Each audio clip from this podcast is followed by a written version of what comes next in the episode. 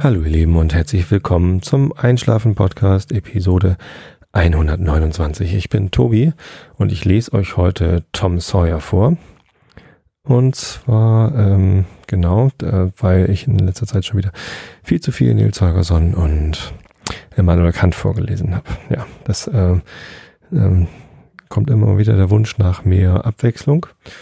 Und Tom Sawyer wurde auch schon mal gelobt, er wurde auch schon mal dafür ähm, ähm, ja, ähm, als nicht hilfreich gekennzeichnet, ähm, dadurch, dass, ähm, ja, wer kann schon schlafen, wenn, ähm, wenn Tom Sawyer gerade ausgeschimpft wird von Tante Polly. Nee, wie heißt die? Polly? Ach, was weiß ich. Ähm, werde ich ja nachher dann sehen, wenn ich wieder vorlese. Aber trotzdem, ich werde versuchen, die Tante mit einer etwas entspannteren Stimme vorzulesen als letztes Mal. Dann könnt ihr dabei auch besser einschlafen. Vorab aber wie immer ein bunter Strauß lustiger Themen, die hoffentlich für euch langweilig genug sind, dass ihr dabei schon einschlafen könnt. Äh, genau, anfangen wollte ich mit einer Zahl. Ähm, eigentlich sollte die Zahl 500 lauten. Und dafür wollte ich mich ganz herzlich bei euch bedanken. Das sind nämlich die ähm, Leute, die gefällt mir geklickt haben auf meiner Facebook-Seite. Also seit gestern, 16 Uhr oder so, ähm, sind es, also um 16 Uhr habe ich es gesehen, ich weiß nicht, wann das passiert aber seitdem sind es ähm, 500 Leute, die auf gefällt mir geklickt haben. Manchmal werden die auch Fans genannt, aber ich finde das immer so ein bisschen hochtrabend. Also ich bezeichne euch gern als meine Hörer, weil ihr offensichtlich bei mir zuhört. Ähm, Fans, das hat irgendwie sowas. Also von Fans würde ich erwarten, dass sie zumindest mal ein T-Shirt bestellen. Das haben auch einige gemacht, aber äh, nicht 500, sondern mehr so fünf oder so. Keine Ahnung. Ja, würde mich freuen, wenn noch mehr Leute von euch T-Shirts bestellen. Das fände ich toll, weil, weil das T-Shirt einfach toll ist, aber nicht, weil ich Fans haben will. Jetzt heißen die bei Facebook aber meistens so. Ähm, wie auch immer, in den Statistiken werden sie auch häufig als Gefällt mir Angaben angegeben. Und seit gestern sind es 500. Der 500. war ein Jan aus Essling. Herzlichen Glückwunsch. Vielen Dank dafür. Und jetzt eben gerade wollte ich nochmal gucken, um vielleicht noch ein paar mehr Informationen ähm, zu diesem hervorragenden Event ähm, bereitstellen zu können. Und jetzt sind es tatsächlich auch schon 509. Ähm, also die Zahl ist stetig wachsend. Innerhalb von einem Tag mal eben neun Leute dazu gekommen. Äh, vielen, vielen Dank. Es macht Spaß. Äh, und ein neuer Fan hat gerade geschrieben, Fan, jetzt sage ich selber schon Fan, eine, eine neue Hörerin, die hat das gestern erst entdeckt, dass es den Einschlafen-Podcast gibt und ist gleich auf Facebook dann äh, zum Gefällt mir-Button gerutscht und hat mir sogar gleich einen Kommentar auf der Seite hinterlassen. Oder euch be äh, besser gesagt, weil die kann ja jeder lesen. Das finde ich auch gut. Ähm, ich hatte euch ja letztens irgendwann auch mal gebeten, äh, mehr gefällt mir zu klicken. Und auch das hat wunderbar funktioniert. Also es hagelt geradezu, gefällt mir Klicks auf die Beiträge da. Ähm, das finde ich toll. Das, äh, das, das merkt man gleich ähm, in der Anzahl, also ja, so viele äh, neue Leute wie in den letzten Tagen sind halt lange nicht dazugekommen. Das wirkt also wirklich. Und ähm, jetzt habe ich noch ähm, zwei weitere Zahlen. Eine, die völlig irrelevant ist. 52 Prozent aller Leute, die gefällt mir geklickt haben, sind weiblich. Ähm, und 46 sind männlich. Ich weiß nicht, was mit den übrigen zwei Prozent ist. Vielleicht haben sie ihr Geschlecht einfach nicht angegeben bei Facebook. Oder, ja, keine Ahnung, wie man so geschlechtslos sein kann. Vielleicht sind das Fanseiten. Facebook-Seiten können ja auch andere Facebook-Seiten mögen. Ja, das kann sein. Und die haben ja dann kein Geschlecht, weil das sind ja dann äh, Produkte oder Webseiten oder so. Ähm, ja, das mag sein. Ähm, und aber, aber wie gesagt, das ist eigentlich äh, also ziemlich ausgewogen, weiblich und männlich äh, Leute, die die gefällt mir geklickt haben. Ähm, ich freue mich, ja, wie gesagt, äh, über alle. Wobei, also was ich dazu noch sagen wollte, ist, ich lese gerade ein Buch und zwar heißt das Connected der Autor, äh, das sind zwei Autoren, das ist so ein bisschen populärwissenschaftlich über soziale Netzwerke, habe ich ähm, geschenkt bekommen von meinem Arbeitgeber äh, als quasi Fachlektüre. Und das ist so ganz nett zu lesen. Und heute habe ich gerade den Artikel, den Teil darüber gelesen, dass äh, über Homophilie, nee, Homophilie ist ja, wenn sich äh, gleiche Leute mögen, ähm, wenn man Gleiches mag. Wie, wie hieß denn das noch? Naja, zumindest, also wenn ähm, gleiche, äh, wenn, wenn sich ähnliche Leute zusammenfinden und ein Paar werden. Das ist also eine, ähm, auch ein Effekt, der durch soziale Netze und also nicht durch, durch Online-Netze, sondern durch die sozialen, und es geht also relativ wenig in dem Buch um, um Online-Communities oder Social Networks wie Facebook und Xing, sondern es geht um soziale Netze wie Familie oder äh, Freundeskreis oder Kollegen und sowas. Ne? Das sind ja auch alles soziale Netze, Leute, zu denen man soziale Kontakte hat. Äh, die bilden Netze, weil ich habe Kollegen, die, äh, mit denen ich viel zu tun habe und die haben vielleicht wieder andere Kollegen, mit denen sie auch viel zu tun haben und schon spannt sich so ein Netz auf. Und ähm, ja, das ist ein ganz interessantes Buch darüber. Ähm, manchmal ist es ein bisschen ausschweifend geschrieben, aber äh, die Effekte, die in solchen sozialen Netzwerken stattfinden, äh, das ist schon ganz spannend. Die zitieren auch sehr viele wissenschaftliche Untersuchungen. Und ja, heute habe ich halt die gelesen, wo halt rausgekommen ist, dass ähm, ähm, dass halt äh, Paare sich häufig zusammenfinden über soziale Netzwerke, also dass man ähm, selten mal mit jemanden heiratet oder mit jemandem eine Beziehung eingeht, äh, mit dem man so gar nichts zu tun hat.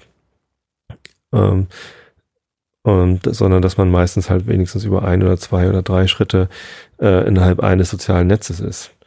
Und das ist jetzt vielleicht nicht so verwunderlich, weil es gab ja mal diese Untersuchung, dass ähm, sowieso alle Menschen auf der Welt über ähm, sechs Schritte miteinander verbunden sind. Ähm, mittlerweile gibt es neuere Untersuchungen, dass äh, alle, also wenn man, wenn man gesamt Facebook nimmt, Facebook hat mal so eine Zahl veröffentlicht, dass man über 2,9 Schritte im Schnitt mit allen anderen Facebook-Leuten äh, verknüpft ist. Also es ist ein sehr engmaschiges Netz. Insofern überrascht das jetzt nicht gerade. Ähm, aber ich habe daraufhin überlegt, äh, ob Leute, die gerne einschlafen, Podcast hören, äh, nicht auch möglicherweise ein soziales Netz sind, auch wenn da gar nicht so direkt ähm, ein, ein Bezug zwischen den Leuten ist. Aber also der Schritt ist dann ja nur über meine Stimme und meine Geschichten, die ich abends so erzähle. Und ähm, naja, also wenn es Singles gibt, die gerne einschlafen, Podcast hören äh, und die nicht mehr Single bleiben wollen, Vielleicht ist ja äh, quasi das gemeinsame Einschlafen-Podcast hören ähm, schon mal eine Gemeinsamkeit, die man hat und auf die man aufbauen kann. War so eine Idee. Vielleicht könnte man ja mal, also wenn jemand Lust hat, äh, äh, könnt ihr mir gerne eine E-Mail e schreiben und ich äh, vermittle euch dann. Ich lese dann vor hier ähm, Einschlafen-Podcast-Hörer aus. Hast du nicht gesehen, weiblich, das und das Alter, ähm, möchte gern neben einem anderen Einschlafen-Podcast-Hörer mit den und den Eigenschaften einschlafen. Das wird auch lustig, oder? Kontaktbörse, Einschlafen-Podcast. Ähm, was heißt lustig? Vielleicht ähm, ist das sogar sinnvoll. Und ja, wie gesagt, wenn ihr Lust habt, es, ich kann jetzt nicht irgendwie 200 Kontaktanzeigen pro Episode vorlesen, das wäre dann ja auch langweilig. Aber vielleicht mal so eine im Monat oder so. Weiß ich nicht. wenn da überhaupt Bedarf besteht. Ähm, ich fand das ganz lustig. Ähm, ja, genau. Und die nächste Zahl, die ich noch nennen wollte, war äh, äh, von 450 auf 590. Und das, das ist nämlich die virale Reichweite, die ihr für den Einschlafen-Podcast erreicht habt. Und zwar habe ich zwar 500 Leute, die gefällt mir geklickt haben, aber die Reichweite der Beiträge, die ich da schreibe oder veröffentliche und die Episoden und auch die Sachen, die ihr drauf schreibt, ähm, die berechnet Facebook dadurch, äh, wer das dann tatsächlich auch gesehen hat. Also Facebook weiß ganz genau, welche Leute ähm, eine bestimmtes, ein bestimmtes Status-Update oder eine bestimmte Nachricht gesehen haben. Und am 4. Januar waren es noch äh, 450 Leute, die insgesamt Nachrichten vom Einschlafen-Podcast ähm, gesehen haben, dadurch, dass ihr gefällt mir geklickt habt oder dass ich was geschrieben habe, also ihr selbst äh, oder Leute in euren Netzwerken. Und nur zwei Tage später waren es schon 590. Also ähm, das geht immer so ein bisschen hoch und runter, aber in den letzten Tagen ist da eine deutliche Steigerung zu ähm, messen gewesen. Also eine beträchtliche Steigerung. Und das kommt eben daher, dass ihr gefällt mir klickt auf den Beiträgen, die ich da geschrieben habe. Ihr müsst übrigens nicht da die ganze Timeline runter äh, liken, sondern es reicht, wenn ihr die, die neuesten Sachen äh, auf gefällt mir klickt. also dann lieber regelmäßig immer auf das Neueste als einmal jetzt ganz runterklickern. Äh, dann, dann sehen das ja schon alle Leute in eurer Timeline. Ihr sollt ihr auch nicht damit nerven. Ähm, aber also vielen, vielen Dank dafür, dass ihr das überhaupt macht. Das ähm, ja, beschert den, den Einschlafen-Podcast-Episoden eine größere Reichweite. Und das bedeutet wiederum, dass ich wieder viel mehr Feedback bekomme und das bekomme ich auch in E-Mails und Xing-Nachrichten. Ich bekomme in letzter Zeit verstärkt Xing-Nachfragen. Ähm, das finde ich toll und die werden auch alle bestätigt.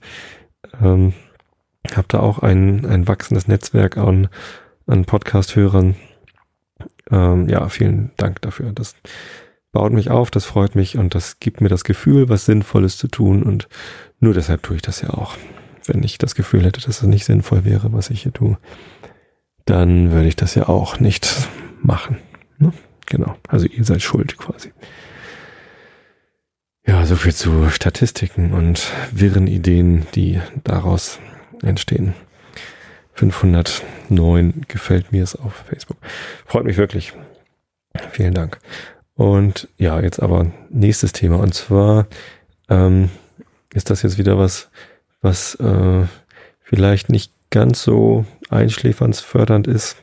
Aber Leute, äh, die mich jetzt kennen, und dazu gehört ihr ja auch, wissen schon, dass ich da nicht, nicht nachlassen kann, was drüber zu sagen. Und zwar ist es das Thema ähm, Gewalt in, und Fußball. Und jetzt gab es letzten Freitag ein Turnier in Hamburg, ein Hallenturnier, den Schweinske Cup, gesponsert von diesem Restaurant Schweinske wo der FC St. Pauli traditionell vertreten ist und eigentlich auch immer ganz gut abschneidet. Und ja, am Freitagabend gab es da ganz schlimme Ausschreitungen.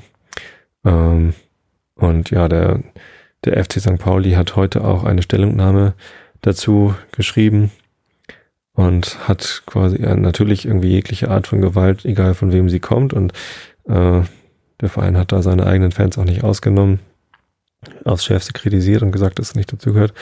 Aber, äh, und das fand ich ziemlich stark von dem Verein, die haben auch ganz klar gesagt, äh, zu diesem Event ähm, ist es halt so, dass die, die Fehler, die dazu geführt haben, dass die Situation so eskaliert ist, eindeutig ähm, auf der Seite der Fans aus Lübeck, beziehungsweise äh, der Gruppe der Fans aus Lübeck, die halt die ähm, ja, die Angriffe auf die St. Pauli-Fans gestartet haben, als auch auf Seiten der Polizei lag, die also nicht deeskalierend gewirkt hat, sondern eher eskalierend. Die Lübecker Fans, unter denen sich wohl auch HSV-Fans gemischt haben sollen, ähm, haben walten lassen und die St. Pauli-Fans stattdessen eingekesselt und mit Pfefferspray ähm, besprüht haben. Also es muss wohl ganz schreckliche Szenen gegeben haben, wo völlig Unbeteiligte ähm, auch Kinder im St. Pauli-Fanblock von Polizisten mit Pfefferspray getroffen worden sind. Also ich will den Polizisten jetzt auch keine Absicht unterstellen, um Himmels Willen. Aber erschrecklich ist es ja allemal. Im Fernsehen, äh, im Hamburger Journal wurde auch gesagt, dass es 70 Verletzte gab äh, und die meisten davon halt durch Pfefferspray und äh, ja, Knüppelschläge von Polizisten verletzt worden sind. Ähm, das ist ja ja, auch eine bedenkliche Statistik. Und ja, was, was soll man dazu noch sagen? Irgendwie macht es mich echt sprachlos, dass sowas wie ein Hallenfußballturnier, das ist ja nicht mal was, äh, wo es großartig um was geht, sondern das ist halt ein Spaßturnier, ein Freundschaftsspiele, dass sowas so eskalieren kann, dass also der zweite Tag dieses Turniers wurde abgesagt. Am Samstag haben also keine Spiele stattgefunden. Und stattdessen sind da also mehrere Leute ins Krankenhaus gekommen. Und äh, also auch Polizisten wurden verletzt. Und ja, da, ähm, da fragt man sich dann, äh, wie, wie kann das passieren und, und warum, äh, also was, was, was muss da schieflaufen in den Köpfen solcher Leute? Und ähm, könnte man selber, also die Frage, die ich mir dann immer stelle, ähm, ja, natürlich muss man Gewalt von, von beiden Seiten kritisieren. Andererseits, wenn da Nazis wenn da so ein, so ein Pulk von Nazis steht und die irgendwie äh, fremdenfeindliche und, und ja, homophobe Sprüche noch und nöcher durch die Halle skandieren äh, und die Polizei ist da und tut aber nichts dagegen, äh, wie, wie reagiert man denn dann? Und wenn die einen dann auch noch angreifen und schlagen wollen, also würde ich dann als Christ meine andere Wange auch noch hinhalten oder würde ich dann fliehen? Und zufälligerweise war ich am Sonntag gerade in der Kirche beim Gottesdienst für Groß und Klein. Das ist ein besonderer Gottesdienst nach dem normalen Gottesdienst, wo halt äh, vor allem für Kinder, aber eben auch für Erwachsene ähm, ja, ein, ein, ein familiengerechter Gottesdienst gefeiert wird. Und da hat die Pastorin ähm, genau dazu auch gepredigt, und zwar mit Bezug auf ja, die, die Dinge, die angeblich nach der äh, Weihnachtsgeschichte passiert sind. Sie hat sogar ganz klar gesagt, dass es sich, äh, das steht zwar in der Bibel, im Matthäus-Evangelium, glaube ich, dass äh, Maria und Josef ähm, aus Bethlehem dann geflohen sind, beziehungsweise aus, aus Nazareth und ähm, nach, nach Ägypten geflohen sind, weil König Herodes alle zweijährigen Kinder hat umbringen lassen. Also eine wahnsinnige Aggression aus Angst davor, dass, äh, dass da irgendwie ein König geboren sein soll. Und die, die Pastorin hat erstens gesagt, das hat mir sehr gut gefallen, äh, dass das eine Legende ist, die, also, also keine, kein historisches Ereignis. Das hat nicht stattgefunden, dieser Kindesmord und auch die Flucht von Maria und Josef ist also, beziehungsweise Maria und Josef ist ja sowieso nicht irgendwie wissenschaftlich belegt, aber sie hat halt gesagt, dass also vor allem dieses, äh, dieser Kindesmord und die, die Flucht dadurch ähm, historisch nicht stattgefunden hat, sondern hat halt gesagt, es ist eine Geschichte, die dazu anregen soll, darüber nachzudenken, was man denn tut, wenn ähm, Aggressionen auf einen vorkommen, dass es halt eine Entscheidung ist, vor die wir immer wieder gestellt werden. Das ist genau die Entscheidung, vor die auch ähm, ich als St. Pauli-Fan gestellt werde, wenn ähm, eine Horde von, von Neonazis äh, auf mich zukommt und mich angreifen will was will man denn tun? Will man, soll man weglaufen? Ähm, also soll ich jetzt nicht mehr ins Stadion gehen, weil da werde ich möglicherweise angegriffen? Das ähm, kommt für mich persönlich ehrlich gesagt nicht in Frage, weil ähm, ich mag Stadionatmosphäre, wenn äh, 25.000 Leute im St. Pauli-Stadion, also am Millantor, die Mannschaft anfeuern mit lauten Gesängen und mit Jubeln und wenn es auf dem Rasen heiß hergeht und, und Tore geschossen werden und Tore verhindert werden. Das sind einfach tolle Situationen, äh, die ich nicht missen möchte. Das macht einfach Spaß und deswegen ähm, möchte ich mich da einfach nicht verdrängen lassen. Äh, was aber dann auch nicht bedeutet, dass ich ähm, also zurückschlagen muss.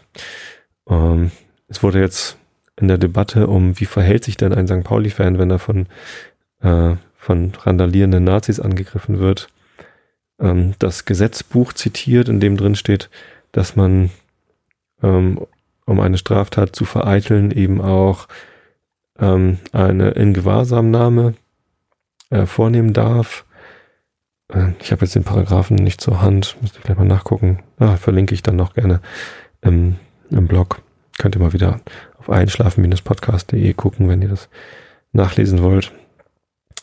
Aber da ist ähm, halt explizit nicht von, von tätlicher Gewalt irgendwie die Rede in diesem Gesetzestext, sondern da ist die Rede davon, ähm, eine Straftat zu unterbinden. Und da geht es nicht darauf, äh, darum, dem anderen auf die Schnauze zu hauen, sondern da geht es halt darum, den äh, festzusetzen, also festhalten, solange bis die Polizei kommt und äh, das dann übernehmen kann. Andererseits frage ich mich natürlich, äh, wenn da, wenn ich als Fußballfan einen anderen Fußballfan festhalte und warte, bis die Polizei kommt, dann nimmt die Polizei mich wahrscheinlich auch fest, weil ich ja offensichtlich auch tätlich geworden bin. Und ich frage mich auch, ob ich äh, eine, eine Horde Nazis irgendwie festhalten kann. Wahrscheinlich nicht, sondern äh, die hauen mir halt auf die Glocke und ohne zurückzuschlagen kann man sich da wahrscheinlich gar nicht wehren. Ich weiß es einfach nicht. Also das ist eine ganz schwierige Sache. Und ähm, die Bibel gibt mir da leider auch keinen ähm, handfesten Hinweis darauf, wie man sich in so einer Situation verhalten kann. Es ist halt, also die, die Pastorin hat gesagt, man wird vor die Wahl gestellt, ob man flüchtet oder ob man ähm, gerade da bleibt, um Situationen zu befrieden und eben auch als Gegenpol ähm, zu wirken. Und ähm, das fand ich ganz gut, dass eben nicht die Option besteht, irgendwie in, in, in, in die Angriffsverteidigung zu gehen, äh, sondern wenn man sich entscheidet, da zu bleiben, dann eben, um das Feld nicht den, den Aggressoren zu überlassen. Ähm, aber eben auch nicht selber aggressiv zu werden. Das ist auch irgendwie, ja, man, man ist ja immer Teil einer Gemeinschaft und wenn man sagt, die Gemeinschaft, so wie sie besteht, gefällt mir nicht mehr, dann hat man die Option, die Gemeinschaft zu verlassen. Wenn man sich selber aber für einen, einen äh, positiven Teil der Gemeinschaft gehalten hat, dann wird durch das, den Weggang dieser positiven Anteile die Gemeinschaft an sich ja noch verschlechtert. Äh, wenn man stattdessen da bleibt und versucht, die positiven Aspekte der Gemeinschaft zu verstärken, dann ähm, hat man vielleicht die Chance, ähm, ja, was, was wirklich zu bewirken. Aber auch diese Faseleien helfen mir nicht bei der ähm, Beurteilung der Geschehnisse. Ja, also es ist wirklich verdammt schwierig, da was zu, zu sagen, vor allem, weil man nicht dabei war. Ich habe ja letztens schon die ähm, Erfahrung gemacht. Ich habe zum ersten Mal Pyrus gesehen im Stadion, dass das halt nicht ähm, immer so abläuft, dass da auf dem Boden äh, Pyros brennen und Leute automatisch gefährdet sind, sondern dass das irgendwie Stangen waren, die hochgehalten worden sind und, der, und in der Situation äh, von äh, Eintracht Frankfurt war das, ja, also die haben halt einfach niemanden gefährdet, weil glücklicherweise die Pyrostangen Bengalos hochgehalten worden sind. Es hätte natürlich jederzeit passieren können, dass so eine Bengalo-Stange runterfällt und dann doch Leute gefährdet. Gerade in so einem Menschengedränge wie in einem Fußballstadion kann einem das natürlich auch unabsichtlich passieren. Insofern äh, bin ich immer noch nicht für Pyros, für unkontrollierte Pyroaktionen im Stadion, äh, weil es halt immer noch wahnsinnig gefährlich ist und eben auch, weil es immer noch verboten ist. Ähm, aber es hat mir halt so ein bisschen die Angst genommen, dass jede Pyroaktion äh, gefährlich ist. Deswegen, wenn man Dinge selber sieht und sich selber ein Bild machen kann, hat man immer eine andere Meinung, als wenn man einfach nur äh, aus der Ferne drauf schaut und Berichte liest. Insofern kann ich mir keine Meinung darüber erlauben, was da jetzt am Freitag passiert ist. Aber ganz allgemein ist es ja eine Frage, wie geht man ähm, als Fußballfan um, äh, damit um, wenn ähm, Aggressoren im Stadion oder im, im Umfeld von, von Fußball ähm, diese, diese Events missbrauchen wollen, um einfach nur Krawall zu machen. Ja, und ich bin ganz klar der Meinung, äh, man sollte als Fußballfan auf jeden Fall nicht flüchten, sondern ähm, ich möchte gern da stehen bleiben und zeigen, hallo, ähm, so geht es nicht. Ähm, ich bin durchaus bereit, Leute auch in Gewahrsam zu nehmen, wenn sie sich ähm, ja, verfassungsfeindlich äh, oder äh, gesetzeswidrig verhalten, auch auf die Gefahr hin, dass die Polizisten, äh, denen ich dann diesen Übeltäter übergeben möchte, mich auch als äh, Gewalttäter dann einsperren, aber äh, selber gewalttätig werden und Leute angreifen und schlagen oder mit Sachen nach Leuten werfen, das, ähm, das geht einfach nicht. Das hat auch nichts mit äh, andere Wange nochmal hinhalten irgendwie und, und Schläge einkassieren und das hat auch nichts mit Nazis dulden zu tun, sondern das hat was damit zu tun, dass man ähm, durchaus Farbe bekennt äh, und sagt, es gibt normale und äh, es gibt äh, gewaltverachtende Menschen im Stadion und wenn ich jetzt aufhören würde, ins Stadion zu gehen, wäre es halt einer weniger, der für Deeskalation steht und deswegen werde ich da weiter hingehen und mich auch weiter als Fußballfan bekennen. Es ist ja auch so ähnlich mit dem Christentum. Ich bekenne mich ja auch als Christ, obwohl ich äh, viele Sachen, die in der Bibel stehe, nicht glaube. Und deswegen fand ich es auch so toll, dass die Pastorin äh, im Gottesdienst gesagt hat, dass das, was in der Bibel steht, auch nicht alles wahr ist. Das hört man selten von, von äh, Geistlichen. Und ähm, ich weiß, dass viele Leute das Christentum dafür verachten, dass, äh, dass sie immer noch die Bibel hochhalten und sich darauf berufen. Und äh, ja, da steht man vor einer ähnlichen Wahl. Äh, verlässt man das Christentum und bezeichnet sich nicht mehr als Christ, weil im Namen des Christentums und unter Auslegung der Bibel so viele schlimme Sachen passiert sind? Oder bleibt man dabei, ähm, um dem Ganzen einfach einen anderen Drahl zu geben? Also ähm, ich glaube, dass dadurch, dass ich mich weiterhin als Christ bezeichne, ähm, aber ganz klar und deutlich sage, dass was in der Bibel steht, das meiste davon ähm, hat sich so wahrscheinlich nicht zugetragen. Und mir persönlich ist es auch ziemlich egal, ob Jesus wieder auferstanden ist oder nicht, ähm, sondern für mich zählt halt einerseits der Impuls der Dinge, die ich da lesen kann. Also ähm, was bewegt mich, wenn ich da lese, okay, die sind geflüchtet, ähm, als auch die Werte, die ähm, durch die Texte in der Bibel äh, meine Eltern mir beigebracht haben. Nächstenliebe, ähm, Respekt voreinander und so weiter und so fort. Das sind Sachen, die, die habe ich durch meine christliche Erziehung bekommen und ähm, die sind mir viel wichtiger als der Glaube daran, dass äh, Jesus Gottes Sohn war. Genau. Das ist vielleicht ein bisschen anders als Fußballfan bleiben, um Gewalt im Stadion äh, nicht widerstandslos äh, hinzunehmen. Aber ähm, geht vielleicht in eine ähnliche Richtung. Ich muss immer an Gandhi denken. Gandhi hat doch so äh, gewaltfreien Widerstand geleistet. Und das würde ich mir auch im Stadion wünschen. Wobei ich mich ehrlich gesagt zu wenig mit Gandhis ähm, Geschichte auskenne, als dass ich mich da jetzt irgendwie als Experte hochspielen würde. Aber das ist etwas, was ich mir wünsche. Ich möchte gerne ähm, die Gewalt aus Stadien vertreiben, ohne ähm, selber aggressiv zu werden, sondern einfach ähm, ganz klar das Zeichen setzen, nein, Gewalt ist hier nicht in Ordnung und auch ganz klar irgendwie ähm, dagegen vorgehen. Aber das Gewaltmonopol liegt meines Erachtens beim Staat und der Staat muss das, oder beziehungsweise, ähm, da das ja irgendwie dann auch Hausrecht ist, äh, dann beim Verein, der das Stadion betreibt. Also die müssen halt die entsprechenden Regelungen setzen und die entsprechenden Regelungen auch durchsetzen, ähm, dass da was passiert. Und die Fans sind halt allesamt dazu verpflichtet, ähm, auf Missstände aufmerksam zu machen und sich gemeinsam dafür einzusetzen, dass die richtigen Regeln gesetzt werden. Und das ist ja auch eine Sache, die beim FC St. Pauli ganz gut gelaufen ist. Schon in den 80er Jahren haben sich die Fans dafür eingesetzt, dass ähm, ja, Nazis halt im Stadion nicht einfach ähm, ja, ge gewährt werden, sondern dass, äh, also dass sie äh, sich nicht einfach benehmen dürfen, wie sie wollen, sondern dass in die Stadionordnung mit aufgenommen worden ist, dass halt irgendwie äh, auch dort verboten ist, ähm, ja, Neonazi-Parolen oder homophobe Sprüche oder frauenfeindliche Sprüche zu verbreiten. Genau. Und deswegen ist St. Pauli schon da ein Vorreiter. Ähm, und wahrscheinlich muss man auch mit berücksichtigen, dass ähm, dass viele dieser Sachen wahrscheinlich nicht irgendwie durchgesetzt hätten werden können, äh, wenn es nicht auch ähm, diese jugendlichen, aufschäumenden und manchmal eben auch übersprudelnden ähm, Extremfans bei St. Pauli gegeben hätte.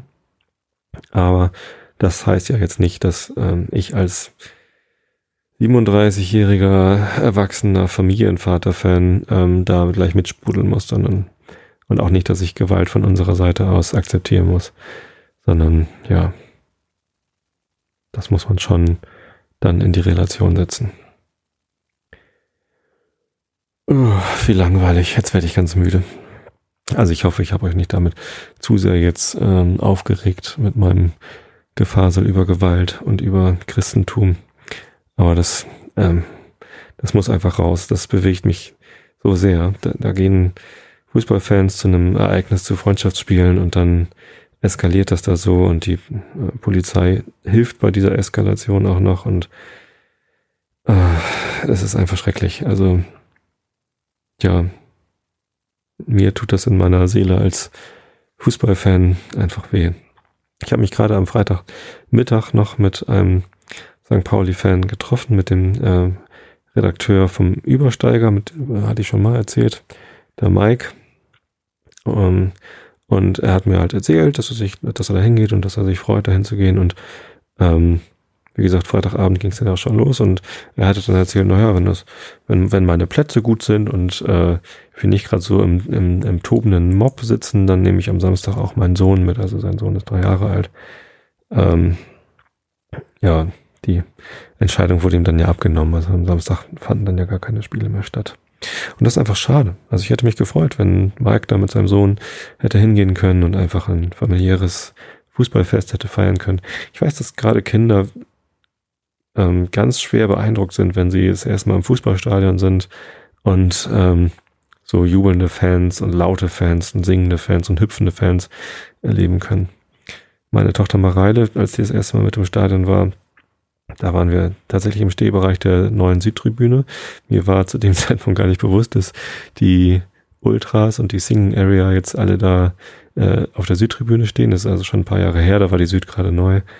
Und ähm, da gab es äh, vor dem Spiel so eine ganz tolle Choreo mit einem riesen Banner, was halt über die gesamte ähm, Tribünenbreite äh, nach oben gezogen worden ist. Und das äh, hat sie so nachhaltig beeindruckt, da hat sie Wochen später davon gesprochen. Das fand sie richtig toll. Und auch die Stimmung da fand sie super. Und auch als dann mal ein Bierbecher von hinten auf uns flog und wir eine Bierdusche gekriegt haben, als St. Pauli ein Tor geschossen hat. Vor Freude, da ähm, war sie auch beeindruckt und fand das äh, gar nicht so schlimm, obwohl Bierdusche natürlich stinkt und für Kinder vielleicht nicht gerade das Tollste ist. Aber naja, sie hat es ja nicht in den Mund gekriegt. Oder in die Augen oder sonst wohin. Das waren halt die Klamotten, die ein bisschen gerochen haben. Und ich glaube, das meiste habe ich dann auch abgefangen, weil ich ja hinter ihr stand.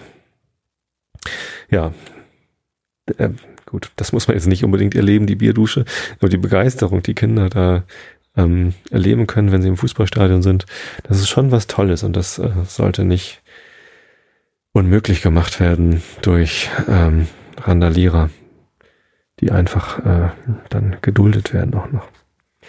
Schlimm, schlimm. Ja. Gut, was gibt's denn noch so für Themen, die möglicherweise nicht ganz so aufrührerisch sind? Ja.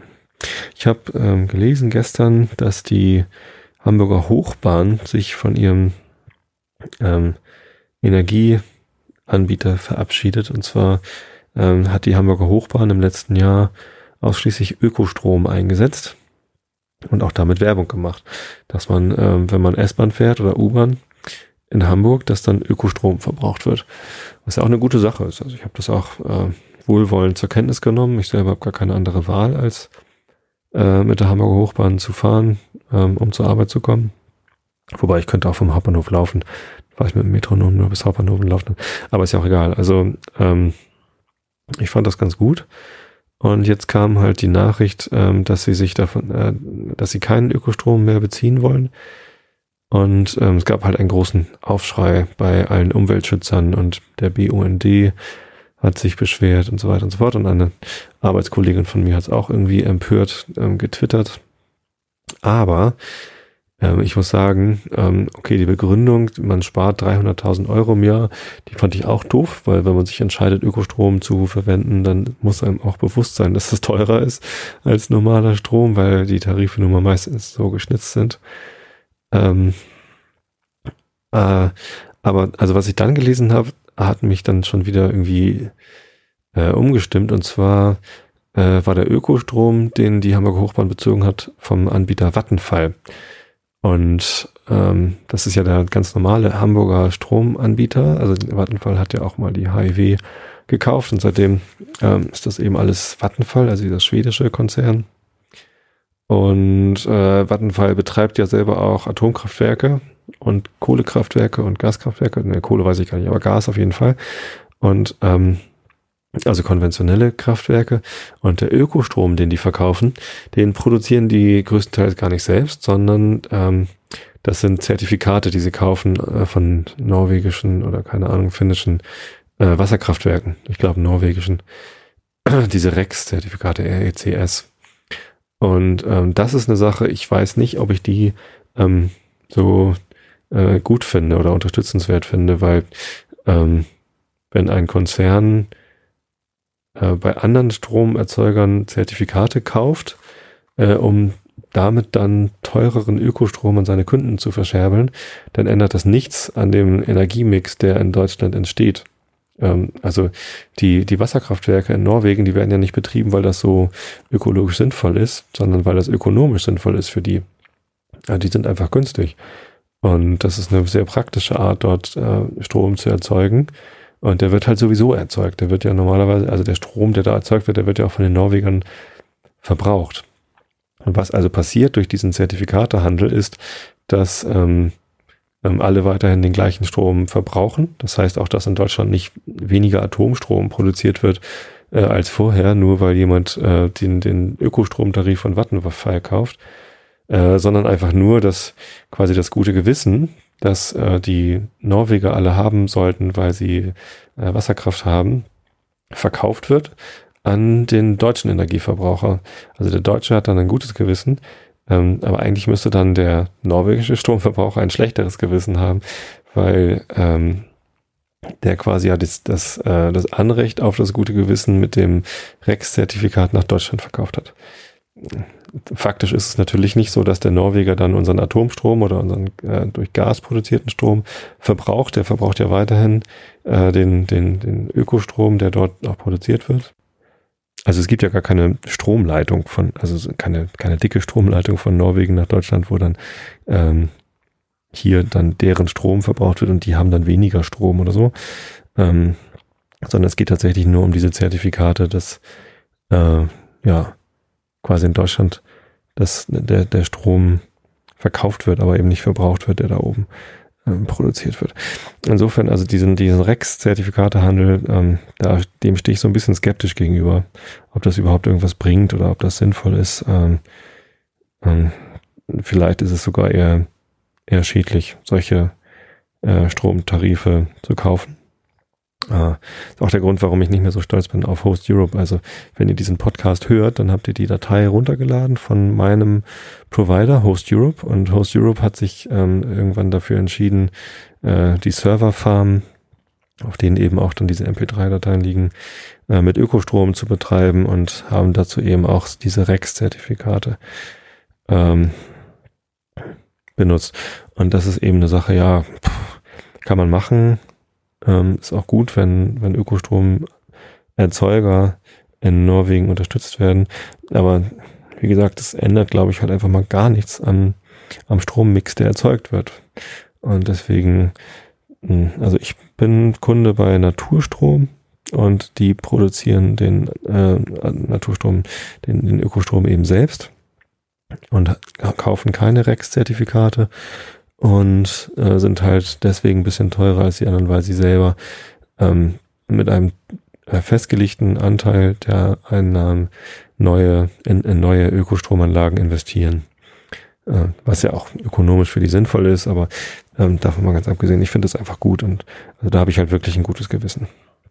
Also der Strom, mit dem jetzt gerade die Episode aufgezeichnet wird, das ist wirklich grüner Strom, der hier in Deutschland produziert worden ist. Und ja, also solche, ähm, und, und, und da finde ich es dann wieder gut, wenn, wenn die Hochbahn sagt, ja, ähm, wir kaufen jetzt diesen Ökostrom nicht mehr, weil der ist äh, so viel teurer.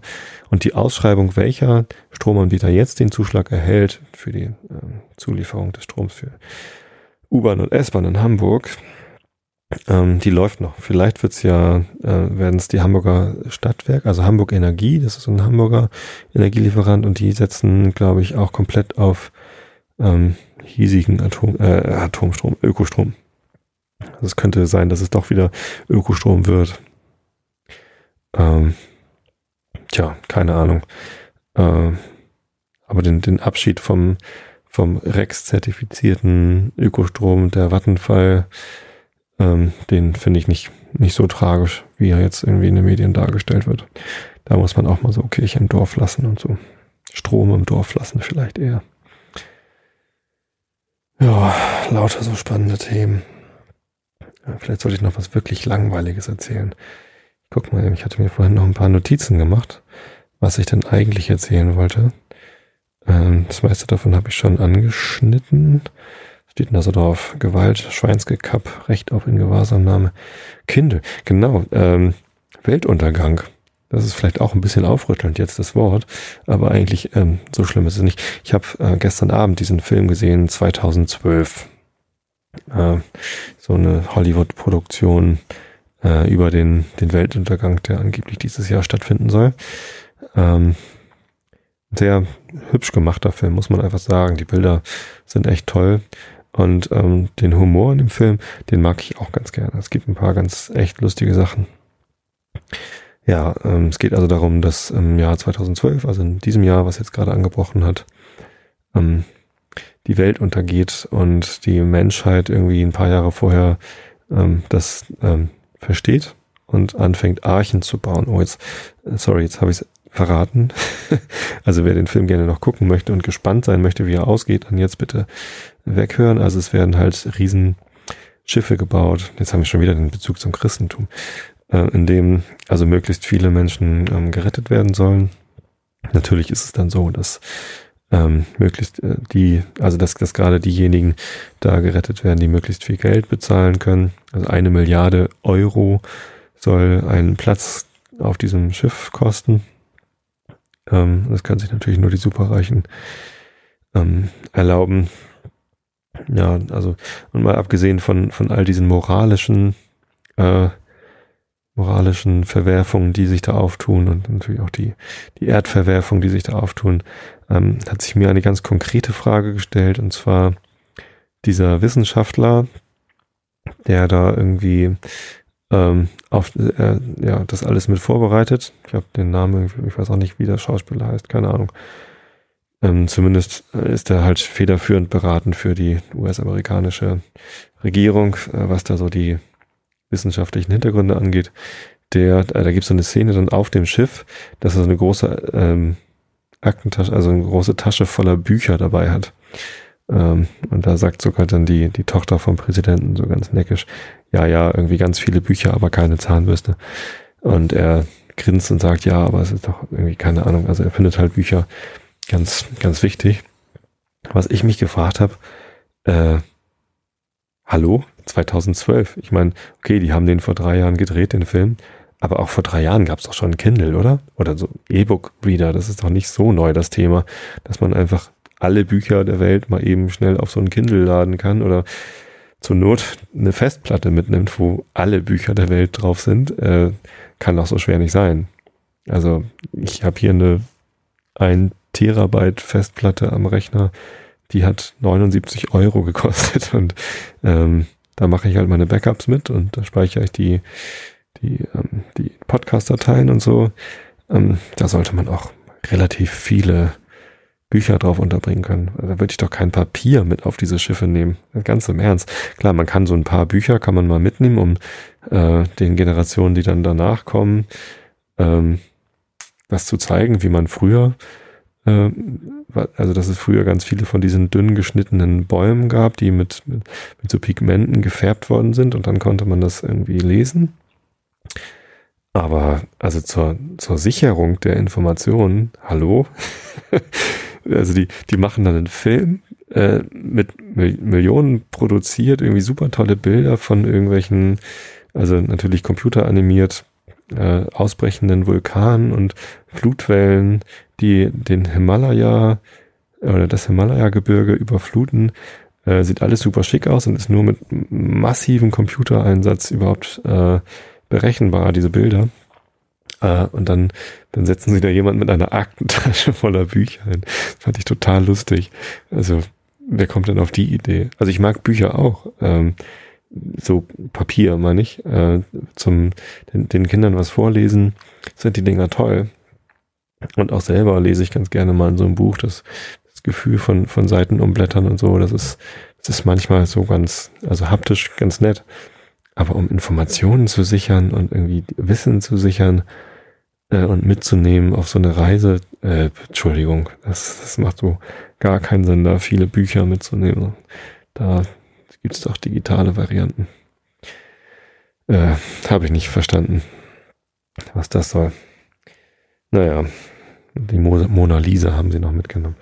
Das ist ja wieder dann okay. Ne? Dann irgendwie die Original Mona Lisa, die, wo man dann vielleicht nochmal studieren kann, wie sich so Farbe irgendwie über die Jahrhunderte verändert. Kann man mal machen, kann man mal mitnehmen. Äh, ist ja auch ein historisches Dokument. Aber jetzt großartig ähm, viele Bücher mitzunehmen, ich weiß nicht gibt so ein paar Bücher, die in ihrer Machart besonders sind, die halt digital gar nicht so gut funktionieren äh, wie, wie echte Papierbücher. Zum Beispiel die ganzen Kinderbücher, Pop-up-Bücher, äh, wo sich halt was auseinanderfaltet oder wo man irgendwie an irgendwelchen Sachen drehen kann oder Fühlbücher, wo man äh, tasten kann. Die gehen natürlich digital nicht so gut. Ne, wenn man irgendwie, keine Ahnung, so eine, da kommt ein Löwe drin vor oder ein Bär und da ist dann äh, in, in die Pappe so ein bisschen äh, Fell mit eingenäht. Dann kann man das Fell fühlen. Also das ist natürlich kein echtes Bärenfell, sondern ne, das ist ja klar. Aber trotzdem, also das geht natürlich digital nicht so gut. Würde ich gleich mal mitnehmen äh, auf so ein Schiff. Aber ähm, so Romane oder oder auch irgendwie Fiction, also oder, oder auch populärwissenschaftlichen Krams, den er da irgendwie in seiner Tasche hatte. Äh, ich weiß nicht. Das war, das passte so auch überhaupt nicht zu diesem Hightech-Film mit irgendwie sonst was für digitalen Effekten. Es war sehr, sehr lustig. Eigentlich der beste Witz im ganzen Film. Ja, aber Kindle ist natürlich auch wirklich, also ich habe kein Kindle. Ähm, ich habe aber eine Kindle-App auf meinem Android-Telefon. Das heißt, ich kann auch da ähm, ja quasi ähm, ja im, im Amazon Store Bücher kaufen, äh, was man auch mit der Kindle-App ganz gut kann und wahrscheinlich mit dem Kindle-Gerät und dann erst recht äh, sich dann Auszüge von Büchern holen. Also dass man irgendwie, äh, wenn man ein Buch findet, das man interessant findet, und mal reingucken möchte, dann lädt man sich halt irgendwie die ersten Kapitel runter oder Teil der Einleitung oder so und, und kann das dann lesen. Äh, und das sind tatsächlich nicht irgendwie ein, zwei Seiten, die ich da immer bekomme, sondern das sind halt wirklich viele. So, weiß ich nicht, 20 Seiten. Äh, und dann kann ich halt entscheiden, ob ich das Buch kaufe oder nicht. Ähm, Finde ich super. Ähm, kann man echt gut benutzen so. Also ich bin, eigentlich bin ich ein Kindle-Fan. Wobei ich das Gerät selber halt noch nicht gekauft habe und ich weiß auch nicht, ähm, ob ich das kaufen werde. Wahrscheinlich ist es für mich einfach praktischer, das dann auf dem Handy zu lesen. Ich habe ja so ein Android-Handy und auf dem kann man auch ganz gut lesen. Leider verbraucht es ziemlich viel Strom, wenn das Display an ist. Ähm, deswegen ist es halt nicht ganz so praktisch wie ein Kindle, der ja ganz wenig Strom verbraucht. Ähm, aber, und, also ich finde die Geräte toll. Aber ob ich dann mal sowas kaufe, weiß ich noch nicht. Vielleicht warte ich dann noch mal ein bisschen länger auf irgendwas noch Sinnvolleres. Keine Ahnung. Ich habe ein paar Kollegen, die haben so ein Kindle. Vielleicht ist es eher eine Frage von wann als eine Frage des ob, ob ich mir so ein Gerät kaufe. Eigentlich, also lesen ist schon toll. Lesen mache ich gerne. Und ähm, das ist schon irgendwie die Zukunft, Digitalbücher zu lesen. Und ja. Ähm, Deswegen lese ich euch ja auch die meisten ähm, Bücher, die ich euch hier vorlese. Also das Kant-Buch, das lese ich euch schon noch aus der Papierausgabe ähm, vor. Aber Nils Holgersson, da habe ich einen PDF, das lese ich hier vom Handy ab. Und Tom Sawyer lese ich aus meiner E-Book-Applikation FB Reader vor. Und das ist einfach viel praktischer. Ich habe Tom Sawyer das Buch auch gar nicht gekauft, sondern ich habe es halt einfach runtergeladen. Das ist ja kostenfrei verfügbar. Ja, insofern äh, fange ich jetzt, glaube ich, auch mal an, daraus vorzulesen. Das erste Kapitel haben wir schon mal geschafft. Wir kommen also zum zweiten Kapitel von Tom Sawyer. Also Augen zu und zugehört. Samstagmorgen war gekommen. Und es war ein heller, frischer Sommermorgen und sprühend von Leben. Jedes Herz war voll Gesang, und wessen Herz jung war, der hatte ein Lied auf den Lippen. Freude glänzte auf allen Gesichtern, und die Lust zu springen zuckte in aller Füßen. Die Akazien blühten, und ihr süßer Duft erfüllte die Luft. Cardiff Hill, in der Nähe des Hauses und dasselbe überragend, war von Grün bedeckt und war gerade entfernt genug, um wie das gelobte Land träumerisch, ruhevoll und unberührt zu erscheinen. Tom erschien auf der Bildfläche mit einem Eimer voll Farbe und einem großen Pinsel. Er überblickte die Umzäunung, und aller Glanz schwand aus der Natur, und tiefe Schwermut bemächtigte sich seines Geistes. Dreißig Yards lang und neun Fuß hoch war der unglückliche Zaun. Das Leben erschien ihm traurig. Er empfand sein kleines Dasein als Last, Seufzend tauchte er den Pinsel in den Topf und sprich, strich einmal über die oberste Planke, wiederholte die Operation und nochmals und verglich das kleine gestrichene Stückchen mit der unendlichen noch zu erledigenden Strecke und hockte sich entmutigt auf einen Baumstumpf. Jim kam mit einem Zinneimer aus der Tür. Buffalo Girls singend. Wasser von der Pumpe zu holen, war Tom bisher immer als eine der unwürdigsten Verrichtungen erschienen. Jetzt schien es ihm anders. Er sagte sich, dass er dort Gesellschaft finden werde. Weiße, Mulatten und Neger, Knaben und Mädchen traf man immer dort, die bis an, bis, hier, bis an sie die Reihe äh, zu Pumpen kamen, herum, herumlungerten, irgendein Spiel trieben, sich zanken, prügelten und Wetten anstellten. Und dann überlegte er, dass die Pumpe zwar nur 150 Yards entfernt sei, Jim trotzdem aber nie unter einer Stunde brauchte, um einen Eimer Wasser zu holen und dann auch noch gewöhnlich geholt werden musste. Er sagte also, du Jim, ich will Wasser holen, wenn du inzwischen anstreichen willst. Jim schüttelte den Kopf und antwortete, das geht nicht, Master Tom. Alte Dame sagen, mir zu gehen und holen Wasser und nix aufhalten mit irgendwem. Sie sagen, sie wissen, dass Master Tom werden versuchen zu gewinnen, mich zu streichen. Und so, sie sagen, Jim zu gehen nach sein eigenes Geschäft und nix zu streichen. Ach was, Jim, lass sie nur reden. So macht sie's immer. Gib mir nur den Eimer. Du sollst sehen. Ich bin gleich wieder da. Sie braucht's ja nicht zu wissen. Nein, Master Tom, ich nix tun. Alte Dame wollen ihm Kopf abreißen, wenn er tut so. Sicher, Master Tom. Sie? Sie kann ja gar nicht schlagen. Sie fährt einem mit dem Fingerhut über den Kopf. Und wer macht sich daraus was? Ihre Worte sind gefährlich. Hm, ja, aber sagen ist doch nicht tun, wenn sie nur nicht so viel dabei weinen wollte. Du Jim, ich geb dir auch eine Murmel oder eine Glaskugel. Jim begann zu schwanken. Eine weiße Glaskugel, Jim, und horch mal, was sie für einen schönen Klang hat. Ach, seien das schöne, wunderschöne Glaskugel, aber Master Tom, ich habe so furchtbar Angst vor alte Dame. Aber Jim war auch nur ein Mensch. Diese Verführungskünste waren zu stark für ihn. Er setzte seinen Eimer hin und griff nach der Kugel. Im nächsten Augenblick sauste er die Straße hinunter mit seinem Eimer und einem Schreckensschrei. Tom arbeitete mit Vehemenz und Tante Polly, einen Pantoffel in der Hand und Triumph im Auge, kehrte vom Felde zurück. Aber Toms Energie hielt nicht lange an. Er begann an all die Streiche zu denken, die er für heute geplant hatte, und sein Kummer wurde immer größer. Bald würden seine Spielgefährten frei und sorglos vorbeikommen, um auf alle möglichen Expeditionen auszugehen, und die würden ihre Witze reißen über ihn, der dastand und arbeiten musste. Der bloße Gedanke daran brannte wie Feuer. Er kramte seine weltlichen Schätze aus und hielt Heerschau.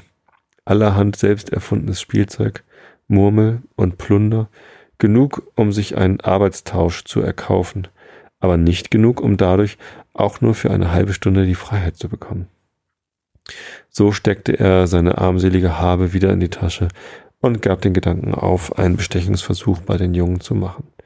Mitten in diese trüben und hoffnungslosen Betrachtungen kam plötzlich ein Einfall über ihn. Durchaus kein großer glänzender Einfall.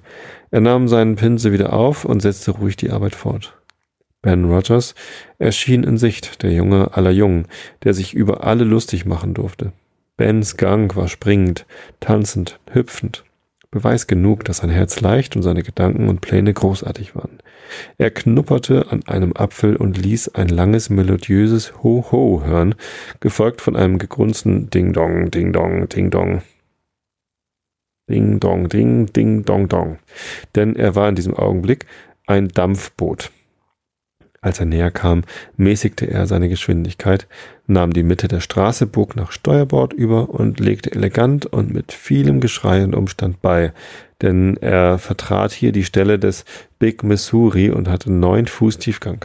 Er war Dampfbootkapitän, Bemannung zugleich und sah sich selbst auf der Kommandobrücke stehend, Befehle gebend und ihre Ausführung überwachend. Stopp! Ling, ling, ling. Die Hauptroute war zu Ende und er wandte sich langsam einen Nebenarme des Flusses zu. Stopp, zurück, ling, ling, ling. Seine Arme sanken ermüdet herunter. Steuerbord wenden, ling, ling, ling, tsch, tsch, tschu, tschu, tschu. Sein Arm beschrieb jetzt große Kreise, denn er stellte ein Rad von 40 Fuß Durchmesser dar. Backbord zurück, lingelingeling, tschu, tschu, tschu. Wieder beschrieb der Arm, diesmal der linke, gewaltige Kreise. Steuerbord, stopp, ling, aling, ling. Backbord, stopp, halt, langsam überholen. Ling, aling, ling, tschu, tschu, tschu. Heraus mit dem Tau dort. Lustig, hoho. Heraus damit. He, wird's bald? Ein Tau dort um den Pfeiler. So, nun los, Jungens. Los, Maschine, stopp. Ling, aling, ling. Tschu, tscht, lässt den Dampf ausströmen. Tom war ganz vertieft in seine Anstreicherei. Er merkte nichts von der Ankunft des Dampfbootes. Ben blieb einen Moment stehen. Dann sagte er, Hoho, Strafarbeit, Tom, hä? Keine Antwort. Tom überschaute seine Arbeit mit dem Auge eines Künstlers. Dann machte er mit dem Pinsel noch einen eleganten Strich und übte wieder Kritik. Ben rannte zu ihm hin. Tom wässerte den Mund nach dem Apfel, aber er stellte sich ganz vertieft in seine Arbeit. Ben sagte, Hallo, alter Bursche, Strafarbeit, was? Ach, du bist's, Ben. Ich hatte dich nicht bemerkt. Weißt, ich gehe gerade zum Schwimmen. Würdest du gern mitgehen können? Aber natürlich bleibst du lieber bei deiner Arbeit, nicht? Tom schaute den Burschen erstaunt an und sagte, Was nennst du Arbeit? Na, ist das denn keine Arbeit? Tom betrachtete seine Malerei und sagte nachlässig, na, vielleicht ist es Arbeit oder es ist keine Arbeit. Jedenfalls macht es Tom Sawyer Spaß. Na, na, du willst doch nicht wirklich sagen, dass dir das Spaß macht. Der Pinsel strich und strich. Spaß? Warum soll es denn kein Spaß sein? Kannst du vielleicht jeden Tag einen Zaun anstreichen? Ben erschien die Sache plötzlich in anderem Lichte. Er hörte auf, an seinem Apfel zu knuppern. Tom fuhr mit seinem Pinsel bedächtig hin und her, hin und her, hielt an, um sich von der Wirkung zu überzeugen, half hier und da ein bisschen nach, prüfte wieder, während Ben immer aufmerksamer wurde, immer interessierter. Plötzlich sagte er, du Tom, lass mich mal ein bisschen streichen. Tom überlegte, war nah dran einzuwilligen, aber dann besann er sich. Nee, nee, ich würde es herzlich gern tun, Ben, aber Tante Polly gibt so viel gerade auf diesen Zaun, gerade an der Straße, weißt du. Aber wenn es der schwarze Zaun wäre, wäre es mir recht und ihr wäre es auch recht. Ja, sie gibt schrecklich viel auf diesen Zaun. Deshalb muss ich das da sehr sorgfältig machen. Ich glaube, von tausend, was, von 2000 Jungen ist vielleicht nicht einer, der es ihr recht machen kann, wie sie es haben will. Na, Wirklich? Du, gib her. Nur mal versuchen. Nur ein klein bisschen versuchen. Ich würde dich lassen, wenn's meine Arbeit wäre, Tom. Ben, ich würde es wahrhaftig gern tun, aber Tante Polly, weißt du, Jim wollte es auch schon tun, aber sie ließ ihn nicht. Sid wollte es tun, aber sie ließ ihn auch nicht tun. Na, siehst du wohl, dass es nicht geht? Wenn du den Zaun anstrichest und es passierte was, Ben. Oh, Unsinn. Ich will's so vorsichtig machen. Nur mal versuchen. Wenn ich dir den Rest von meinem Apfel gebe? Na dann. Nee, Ben, tu's nicht. Für ich hab solche Angst. Ich geb dir den ganzen Apfel. Tom gab mit betrübter Miene den Pinsel ab, innerlich frohlockend, und während der Dampfer Big Missouri in der Sonnenhitze arbeitete und schwitzte, saß der Künstler ausruhend auf dem Baumstumpf im Schatten des Zaunes, schlug die Beine übereinander, verzehrte seinen Apfel und grübelte, wie er noch mehr Unschuldige zu seinem Ersatz anlocken könne. Opfer genug waren vorhanden. Jeden Augenblick schlenderten Knaben vorbei. Sie kamen, um ihn zu verhöhnen und blieben, um zu streichen. Nach einiger Zeit war Ben müde geworden. Tom hatte als nächsten Billy Fischer ins Auge gefasst, der ihm eine tote Ratte und eine Schnur, um die Ratte daran durch die Luft fliegen zu lassen, anbot. Und von Johnny Miller bekam er eine gut erhaltene Sackpfeife. Und so immer weiter, stundenlang. Und als der Nachmittag halb vergangen war, war aus dem arm verlassenen Tom von morgen ein buchstäblich in Reichtum schwimmender Tom geworden.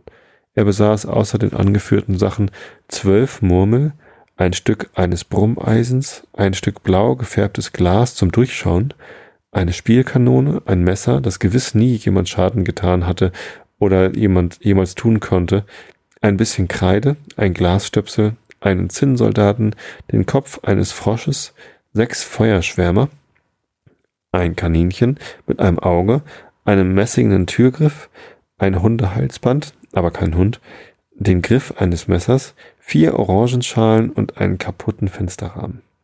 Er hatte einen sorglosen, bequemen, lustigen Tag gehabt, eine Menge Gesellschafter und der Zaun hatte eine dreifache Lage Farbe bekommen. Wäre nicht der Zaun jetzt fertig gewesen, Tom hätte noch alle Jungs des Dorfs bankrott gemacht. Tom dachte bei sich, die Welt wäre schließlich doch wohl nicht so bucklig. Er war, ohne es selbst recht zu wissen, hinter ein wichtiges Gesetz menschlicher Tätigkeit gekommen, das nämlich, dass, um jemand groß oder klein nach etwas lüstern zu machen, es nur nötig ist, dieses etwas schwer erreichbar zu machen. Wäre er ein großer und weiser Philosoph gewesen, gleich dem Verfasser dieses Buchs, er würde jetzt begriffen haben, dass was jemand tun muss, Arbeit, was man freiwillig tut, dagegen Vergnügen heißt. Er würde ferner verstanden haben, dass künstliche Blumen machen oder in der Tretmühle ziehen Arbeit ist, Kegel schieben aber oder den Mont Blanc besteigen Vergnügen. Es gibt reiche Engländer, die einen Viererzug 20 bis 30 Meilen in einem Tage laufen lassen, weil dieser Spaß sie einen Haufen Geld kostet. Würden sie aber dafür bezahlt werden, so würden sie es als Arbeit ansehen und darauf verzichten. Ja. Es gibt mir ja glatt die Vorlage für mein Thema im nächsten Podcast, nämlich das bedingungslose Grundeinkommen. Darüber wollte ich schon lange mal was erzählen. Jetzt sollte ich dann vorher mich noch mal ein bisschen schlau machen zu dem Thema, bevor ich einfach nur lose Floskeln darüber loslasse. Also, ich ähm, hoffe, ihr schlaft recht schön. Ich wünsche euch einen guten Start in die Woche. Und ihr hört mich wieder, wenn ihr Lust habt, am äh, Mittwochabend beziehungsweise dann Donnerstag. Also, gute Nacht. Das war der Einschlafen-Podcast von und mit Tobi Bayer.